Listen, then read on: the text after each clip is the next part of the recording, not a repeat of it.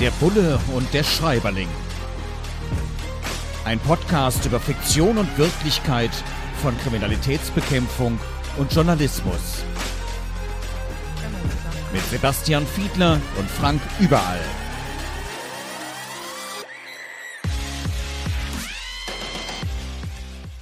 Herzlich willkommen zu einer neuen Ausgabe von unserem Podcast Der Bulle und der Schreiberling. Heute mit Seraina Kobler. Tiefes, dunkles Blau und da geht es um das Blau des Zürichsees. Es ist ein Zürich-Krimi erschienen im Diogenes Verlag und es geht darum, dass eine Seepolizistin, die vorher mal bei der Kriminalpolizei war, im Mittelpunkt steht und sie ähm, muss zu einem Einsatz, beziehungsweise sie möchte gerne irgendwann mal Kinder haben, aber noch nicht jetzt, lässt dann letzten Endes ihre Eizellen einfrieren und dann wird der Arzt tot aufgefunden. Und es ist dann eine rasante Tour der Ermittlungen, die durch alternative Szene führt durch Genforschungslabore und durchs Rotlichtmilieu. Also eine ganze Reihe von Aspekten, die es da zu betrachten gibt. Und wir schauen jetzt mal, wie sieht's denn mit der Realität aus? Sebastian, unser Bulle hier im Podcast, Seepolizistin, Seepolizist. Ähm, da heißt es dann, ja, die sind auch meistens in der Bevölkerung etwas besser angesehen als jetzt so die ganz einfachen Polizistinnen und Polizisten und sein, würden mehr Sympathie genießen, wird dann hier beschrieben. Ist das vielleicht, war das mal ein Traum von dir? Ist das noch ein Traum von dir? Möglicherweise, wenn du irgendwann in den Polizeidienst, im Moment bist du ja im Bundestag, aber möglicherweise gehst du irgendwann zurück in den Polizeidienst und wenn du dahin zurückgingest, Seepolizist, wäre das was Spannendes? Was dich reizen würde? Nicht wirklich. Wir nennen das Wasserschutzpolizei. Es muss ja in Deutschland ein etwas sperriger Begriff immer haben im Beamtenapparat. Und ich habe da zwar mal mitfahren dürfen während meiner Ausbildung und ich glaube auch während des Studiums dann irgendwann nochmal. Das wäre jetzt allerdings nicht ein Bereich, der mich gereizt hätte. Ich kann dir jetzt gar nicht so recht beantworten, Warum nicht? Mit einer Einschränkung. Denn was häufig nicht so bekannt ist, ist, dass die Wasserschutzpolizei auch zuständig ist für Umweltkriminalität. Und das ist ein Themenfeld, das liegt mir schon näher, weil das natürlich Aspekte von Wirtschaftskriminalität, zuweilen auch von Korruption beinhaltet. Also auf den Wasserstraßen geht es natürlich dann häufig darum, ob irgendwie, keine Ahnung, ein Schiff leck geschlagen hat oder ob man sogar, was noch schlimmer ist, bewusst und gewollt in den Flüssen bewusst irgendwelche Abfälle entsorgt. Das wären so typische Beispiele dafür. Das hätte mich schon interessiert, denn die Wasserschutzpolizei hat also auch so eine eigene Art Kripo.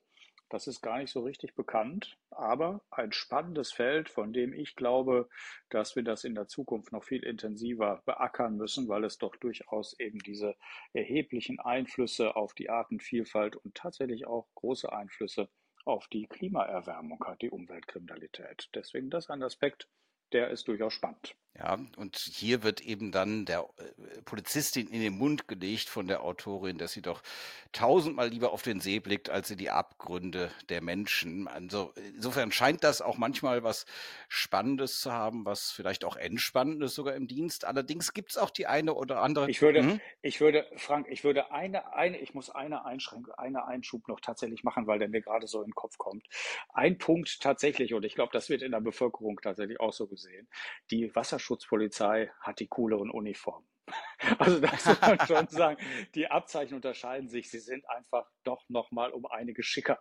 Da gibt es, glaube ich, nichts dran vorbei zu diskutieren. Das muss man so sagen. Das wollte ich noch eben einpflegen. Wenn ich jetzt an schönen See und Boot denke, denke ich jetzt vor allem nicht direkt an Uniformen. Aber gut, das ist berufsbedingt natürlich dann entsprechend eine Disposition, die da bei uns anders ist. Eins scheint mir auch erstmal auf den ersten Blick einleuchtend zu sein. Ihr habt meistens in den Polizeibehörden Kantinen. Bei der Seepolizei sind es dann eben nicht ganz so viele Kolleginnen und Kollegen, weswegen es eben keine etablierte Kantine gibt. Und hier in dem Roman, in diesem Krimi, verabreden die sich dann immer gegenseitig, dass sie dann gefälligst für das Team zu kochen haben und das natürlich auch gerne machen. Musstest du auch schon mal Wolltest du auch schon mal, hast du schon mal für das Team gekocht? Nur wenn wir besondere Veranstaltungen, so Partys hatten. Dann war das natürlich so. Wir haben dann, dann haben wir Weihnachtsfeiern vorbereitet oder so. Da war ich durchaus auch schon mal häufiger sogar Teil des Event-Teams, wenn man das so nennen will. Und da ging es natürlich auch darum, dass Speis und Trank organisiert werden mussten. Es waren aber nicht nur Speisen, sondern zuweilen auch Cocktails, die wir da vorbereitet haben. Also da gehörte ich schon mal tatsächlich mit dazu, ja. Aber ansonsten am Kantinenbetrieb und so habe ich mich bisher nicht beteiligt. Sebastian, unser polizeilicher Partylöwe. Sehr interessant.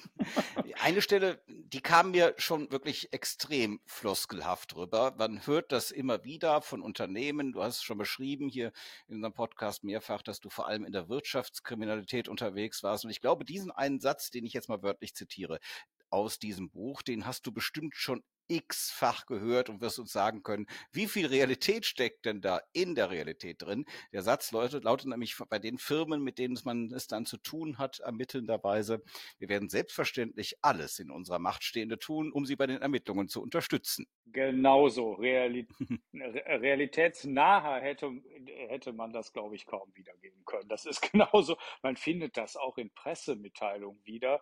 Das ist ein typischer Satz, der dann kommuniziert wird, wenn irgendwo durchsucht wird oder, wie Ihr Pressevertreter häufig sagt, wenn eine Razzia stattgefunden hat bei einem Unternehmen, sei es eine Bank oder ein Industrieunternehmen, das spielt im Prinzip gar keine Rolle. Ein Standardsatz, ich glaube, der kommt eben auch daher, dass sich solche Unternehmen natürlich auch beraten lassen.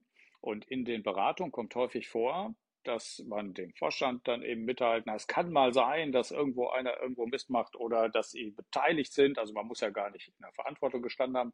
Es gibt auch Unternehmen, die sind dann geschädigt von Wirtschaftskriminalität und dann wird deswegen da durchsucht. Und dann ist, glaube ich, in der Vorwegberatung schon häufig enthalten, wenn Sie dann kommunizieren müssen, dann kommunizieren Sie, wir arbeiten eng mit den Ermittlungsbehörden zusammen, wir unterstützen die Ermittlung. So Standardsatz absolut an der Tagesordnung in der Realität. Auch wenn sie es dann tatsächlich im Kern nicht tun. Ich meine, in dem Moment, du hast gerade die Pressemitteilung angesprochen, in dem Moment, wo diese Pressemitteilung kommt, aus Anlass einer, wie wir untechnisch sagen, Razzia, du würdest sagen Durchsuchungsmaßnahme, weil das der formelle Begriff ist im Polizistendeutsch, aber dann ist es ja sowieso schon zu spät. Ich meine, wenn die Beamtinnen und Beamten drin sind und Zugriff auf alles haben, weil sie einen richterlichen Beschluss haben, weil man darf da ja nicht einfach so reinspazieren, dann ist ohnehin zu spät und dann kann ich ohnehin nichts mehr groß verstecken. Insofern ist es dann auch, ja, Wohlfall zu sagen, dass man die Ermittlungen unterstützt. Im Kern wird es dann eben doch oft nicht gemacht und manchmal muss man sich schon fast kaputt lachen, wenn vorher es auch beispielsweise Anfragen gegeben hat, ob man nicht möglicherweise Sachverhalte aufklären kann oder auch sogar an Polizei oder Justiz freiwillig Akten herausgibt oder Festplatten und das nicht tut. Und dann wird plötzlich erklärt, ja, wir werden die Ermittlungen ganz wunderbar unterstützen. Das ist dann halt auch so eine Gummiformulierung, die alles oder nichts bedeuten kann und manchmal tatsächlich auch nichts bedeutet. Der Bulle und der Schreiberling. Wir beschäftigen uns heute mit Tiefes, Dunkles Blau, ein Zürich-Krimi. Erschienen im Diogenes Verlag und geschrieben von Seraina Kobler. Und da schauen wir mal wieder darauf, wie realistisch sind die Darstellungen vor allem was unsere Berufe angeht, die Kriminalpolizei und den Journalismus. Und ein Aspekt, der auch immer mal wieder auftaucht und der auch in der öffentlichen Diskussion immer mal wieder auftaucht, sind unentdeckte Morde, weil es zu wenig Autopsien gibt. Ist das etwas, das dann auch aus der Erfahrung bei dir wirklich eine Rolle spielt, dass ja schlicht und einfach eben genau nicht exakt hingeguckt wird, dass der Hausarzt sagt, ja, das kann jetzt ein Herzinfarkt gewesen sein und ähm, mehr müssen wir da eigentlich gar nicht machen. Oder sogar auch der Ermittlungsbeamte, die Ermittlungsbeamtin dann irgendwie sagt, nee, komm, ist, ist alles viel zu aufwendig. Der Mensch war sowieso vielleicht auch schon krank oder alt und da brauchen wir uns gar nicht drum zu kümmern. Und dann letzten Endes Morde nicht entdeckt werden? Das ist genauso. Da gibt es ja diesen berühmten Satz eines Rechtsmediziners, der mal gesagt hat, wenn auf allen Gräbern ein Licht leuchten würde, bei dem jemand begraben ist, der letztlich umgebracht worden ist und das nicht entdeckt worden ist, dann wäre es auf unseren Friedhöfen taghell. Der hat natürlich Substanz. Ich habe das tatsächlich vor vielen Jahren oder besser gesagt Jahrzehnten tatsächlich im privaten Mal erlebt, weil meine Großmutter im äh, Altenheim verstorben war und der Hausarzt nach einer sehr, sehr langen Zeit, das waren jedenfalls nicht Minuten, sondern Stunden, sich dann bemüßigt gefühlt hat, dort aufzutauchen. Dazu muss man erklären, er müsste eigentlich unverrichteter Dinge eigentlich dort erscheinen, weil der Hinweis darauf, dass jemand verstorben ist, ist zunächst einmal eine Laiendiagnose. Es gibt zwar sichere Todesanzeichen, um es jetzt mal ganz plastisch zu sagen, wenn der Kopf neben dem Körper liegt oder das Hirn neben dem Körper liegt, in anderen Mordfällen ist das klar, dann sind das sichere Todeszeichen. Es gibt aber eben auch unsichere Todeszeichen. Dann ist das zunächst mal eine Laiendiagnose und deswegen muss ein Mediziner, so steht das auch im Gesetz, sehr schnell dann dahin kommen und eine Leichenschau machen. Das hatte der jetzt nicht so recht gemacht anschließend und hatte auch die Leiche nicht entkleidet beispielsweise, um überhaupt irgendwas feststellen zu können. Das war so ein privates Erlebnis und das paart sich natürlich mit den Gesprächen, die ich mit Rechtsmedizinern hatte, in meiner Funktion beim Bund Deutscher Kriminalbeamter und ich erinnere mich an Fachvorträge des Leiters der Rechtsmedizin in Köln beispielsweise, der anhand von konkreten Fällen erläutert hat, warum das wichtig ist, jemanden, also eine Leiche zu öffnen. Ich erinnere mich an einen Fall, wo von außen im Kopf nur eine ganz kleine Wunde zu sehen gewesen ist bei der Leiche. Und also sobald dann der Schädel geöffnet worden war, konnte man sehen, dass sich im Inneren das vordere Ende eines Geschosses eine Armbrust befand und das war hinten abgeknickt worden. Das hätte man also ohne Öffnen des Schädels gar nicht feststellen können. Hätte gedacht, da ist jemand nur auf den Hinterkopf gefallen und hätte eine leichte Platzwunde.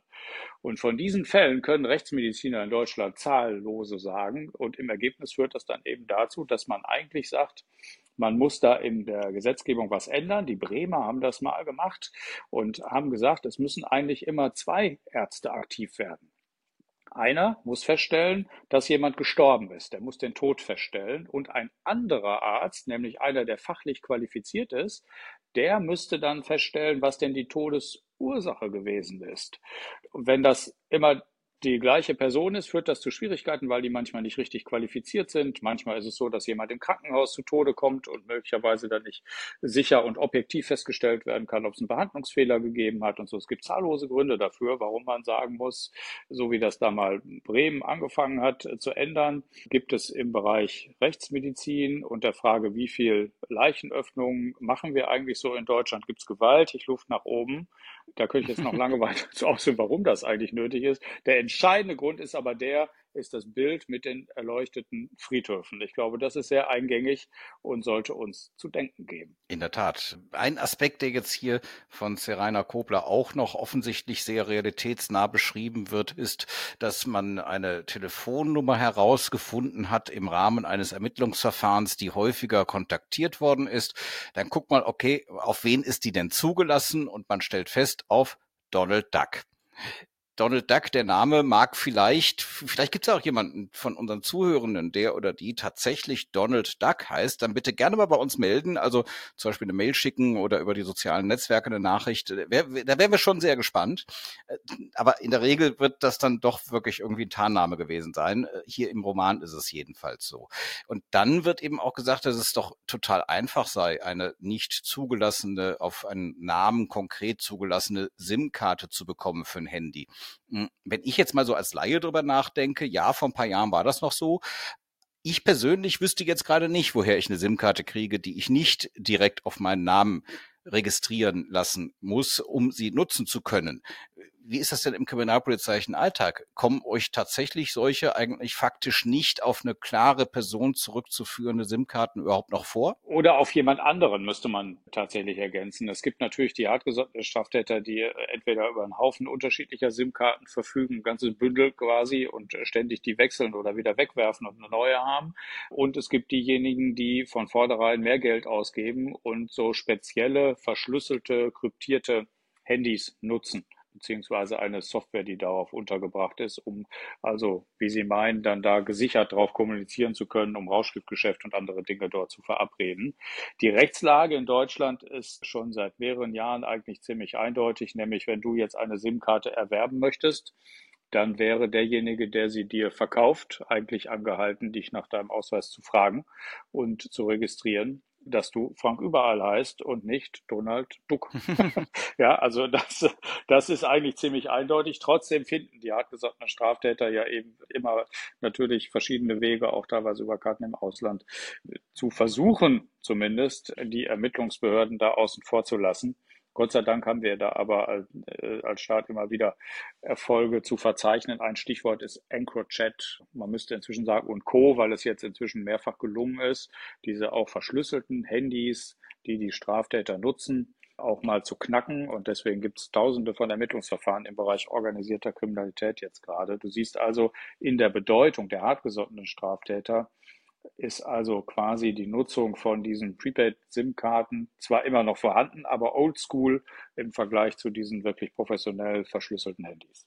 ich hatte in der Tat auch das Problem, also Donald Duck ist ja schon ein schwieriger Name, aber auch Frank überall glaubt jetzt nicht jeder, dass das tatsächlich ein echter Name ist und dass ich wirklich so heiße. Tue ich aber, könnte ich sogar nachweisen mit entsprechenden Papieren. Und wo wir schon bei Papieren sind, bei uns ist es natürlich jetzt so als Journalistinnen und Journalisten, ja, wir sammeln auch an Dokumenten, an Notizen, an Papier sehr viel ein, aber letzten Endes ja muss ich irgendwie sicherstellen, dass ich Dinge notfalls auch nachweisen kann, aber ich muss jetzt nicht alles unbedingt schriftlich haben. Ich muss also keine Akten führen. Das ist jetzt bei euch im Berufsstand grundsätzlich anders und der Begriff der Schriftlichkeit des Verfahrens, der wird hier auch, wie ich finde, sehr kenntnisreich mit reingebracht. Ich meine, wir unterhalten uns ja jetzt schon eine ganze Zeit hier immer wieder über solche Dinge und daher weiß ich natürlich mittlerweile auch, dass das nicht ganz falsch ist, was die Autorin Serena Kobler hier beschreibt, aber sie lenkt eben nochmal so genau die Aufmerksamkeit darauf, dass ohne dass etwas schriftlich festgehalten ist, eben etwas auch überhaupt nicht ins Verfahren mit reingenommen werden kann. Das heißt also, das ist dann kein Beweis. Selbst wenn jemand was zugegeben hat, wenn das nicht einer aufschreibt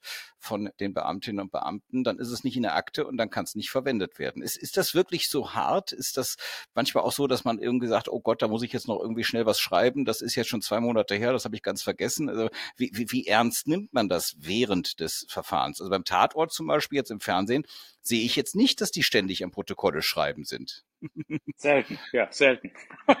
das ist wohl wahr. Selten. Man sieht auch selten, welche Belehrungen aussprechen im Übrigen. Aber da hast du recht, ja, das, das stört den Ablauf im Tatort dann. Dann wären die ja nur am Schreiben und es wäre langweilig. Also, aber tatsächlich in der Realität ist es zwar nicht langweilig, aber trotzdem ist es so, dass häufig geschrieben wird und das hat damit zu tun, dass das Ermittlungsverfahren, also das heißt, die, die Zeit des Verfahrens, bis es hinterher mal vor Gericht landet, die ist ein schriftliches Verfahren. Das hat die Strafprozessordnung so vorgesehen und deswegen ist wahnsinnig entscheidend die sogenannte Akte. Und die Akte ist das, was du gerade beschrieben hast, in das muss alles schriftlich hinein. Also eine Vernehmung eines Zeugen, eines Beschuldigten muss dort verschriftlicht werden und taucht dort auf. Und das gilt auch für alle übrigen Dinge. Und das unterscheidet sich dann hinterher von der Verhandlung vor Gericht. Das ist ein mündliches Verfahren. Dort ist dann entscheidend, dass unabhängig davon, was dann jetzt, nein, unabhängig davon ist eine falsche Formulierung, aber jedenfalls erstmal ein Stück weit losgelöst von dem, was in der Akte steht, muss sich das Gericht nochmal ein Bild von der Sachlage machen anhand der mündlichen Vorträge. Also nur weil was in der Akte steht, heißt es noch nicht, dass es vor Gericht dann entsprechend auch ausreicht, sondern da muss es nochmal mündlich vorgetragen werden.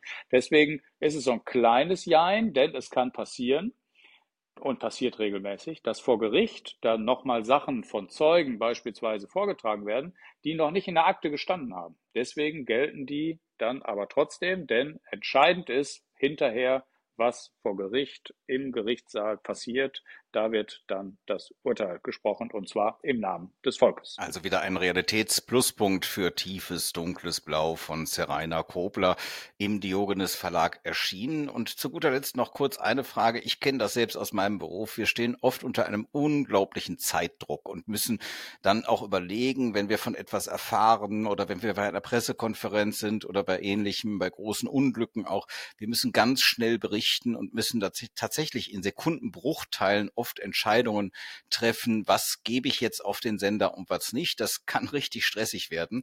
Und Serena Kobler, die Autorin dieses Kriminalromans, die beschreibt das auch für den Bereich der Polizei, die eben auch innerhalb von Sekunden vor Ort und an der Stelle dann eben was entscheiden müssen. Und danach beugen sich dann Menschen, ja, auch wir Medienvertreterinnen und Medienvertreter, aber auch Politiker und Richter später darüber und gucken, ob das denn alles richtig war, weil ja, zum Teil sind es natürlich sogar auch Grundrechtseingriffe, beschreibt sie hier. Dieser Stress, solche weitreichenden Entscheidungen dann auch äh, zu treffen, das kann manchmal wahrscheinlich auch belastend sein. Ne? Also ich finde es zumindest manchmal sehr anstrengend in meinem Beruf. Das ist so. Also äh, natürlich, in der jeweiligen einzelnen Situation muss in sehr, sehr kurzer Zeit, teilweise in Sekundenschnelle, entschieden werden. Denken wir mal daran, dass jemand im Dienst entscheiden muss, ob er schießt oder nicht.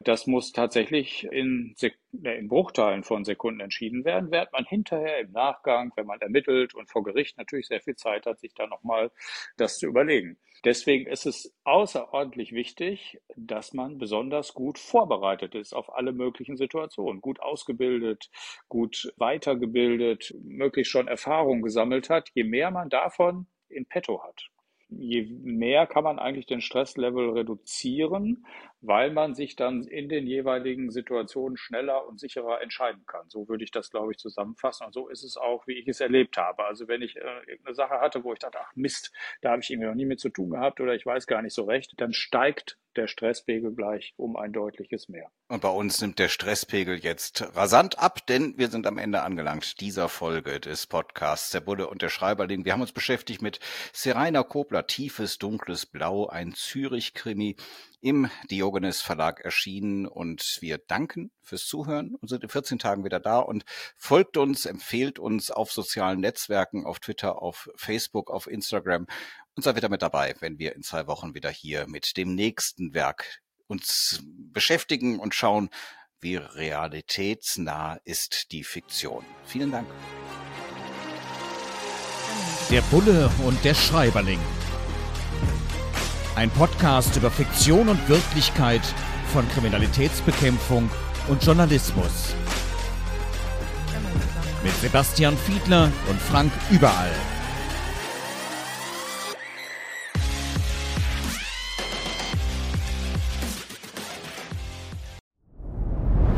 Dir hat dieser Podcast gefallen? Dann klicke jetzt auf Abonnieren und empfehle ihn weiter. Bleib immer auf dem Laufenden und folge uns bei Twitter, Instagram und Facebook.